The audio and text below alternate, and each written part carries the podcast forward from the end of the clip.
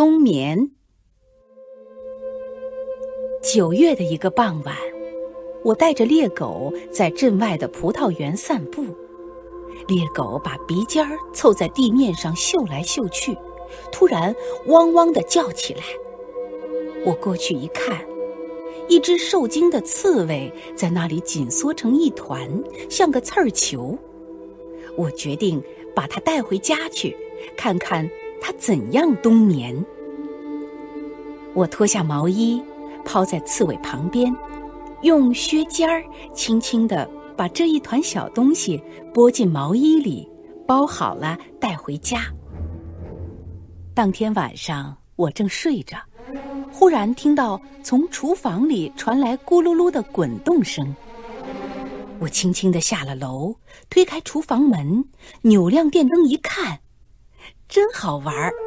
原来刺猬偶然碰倒了酒瓶，它喜欢那咕噜噜滚动的声音，正把酒瓶当球玩呢。第二天早晨，我发现放在它面前的牛奶碗空了，牛肉。也吃光了。我在一本书中读过，冬眠不是睡眠，和一年四季也扯不上关系。一般的说，它是动物在漫长的严冬，在不容易找到食物的季节中，减少体力消耗的一种自然现象。如果你在七月把动物放进冰箱里，它也是会冬眠的。因此。低温是促成冬眠的主要原因。动物进入冬眠，体温下降，以适应周围的气温，其他的生理机能也一同减弱。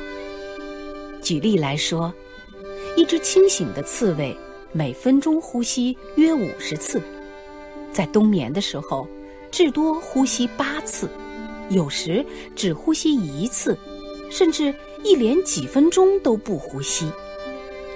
一只清醒的刺猬每分钟心跳二百次，冬眠的时候减少到二十次。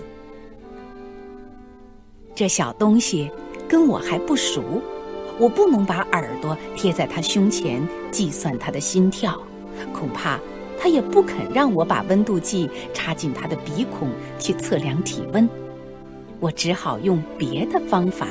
测验这个满身是刺的朋友怎样冬眠？刺猬爱在户外地下找个洞穴，或者钻进大堆树叶下面隐藏起来冬眠。我把它放进地窖，把一碗牛奶和一盘牛肉放在盛满细胞花的竹篮旁边。我本来以为，刺猬在十五摄氏度以下会失去胃口，钻进细胞花里去沉沉入睡。结果完全不是这样，它似乎对饮食比睡眠更感兴趣。气温降到十二摄氏度了，它还是不肯进竹篮去睡，用它的刺把爆花拨得满地都是。一会儿功夫。实验用的牛奶和牛肉都不见了。原来他感到冷，需要多吃东西来保持体温。他是在竭力驱走冬眠。直到有一天早晨，气温降到七摄氏度，我到地窖去做例行观察，才听不到刺猬摆动身体发出的嘶嘶声了。它终于进入梦乡。半个月后，刺猬蜷成一团，睡得真甜。小鼻尖儿从刺丛中露出来，我拿走细胞花，它没有反应。我相信，即使把它拎起来，它也不会醒，至少不会立刻醒。第三周开始，我检查竹篮，一切状况如故。刚要转身离开。电筒的光突然照见地上有一小滩水。地窖里一向干燥的很，水究竟是从哪里来的？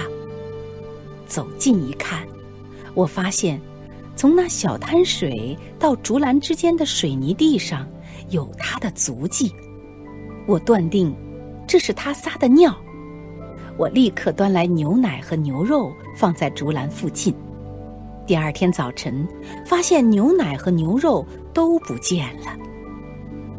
以后每隔两三个星期，刺猬会醒过来一次。假如地上有一小滩水，我就知道该给它预备饮食了。它会吃些牛奶和牛肉，有时多，有时少，然后继续大睡。整个冬季，地窖里的气温一直很稳定，总在七摄氏度左右。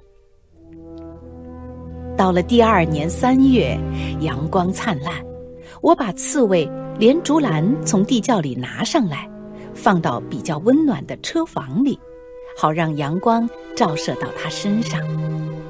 一天晚上，我又听到酒瓶滚动的声音，酒瓶是我放在旁边做信号用的。刺猬显得很健壮，我能使它安然度过冬天。心里感到特别高兴。我向这位小朋友问早安，没想到碰了个大钉子。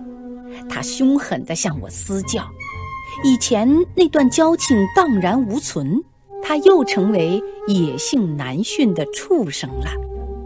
我于是又用旧毛衣把它包好，把这一团刺儿球送回当初发现它的地方。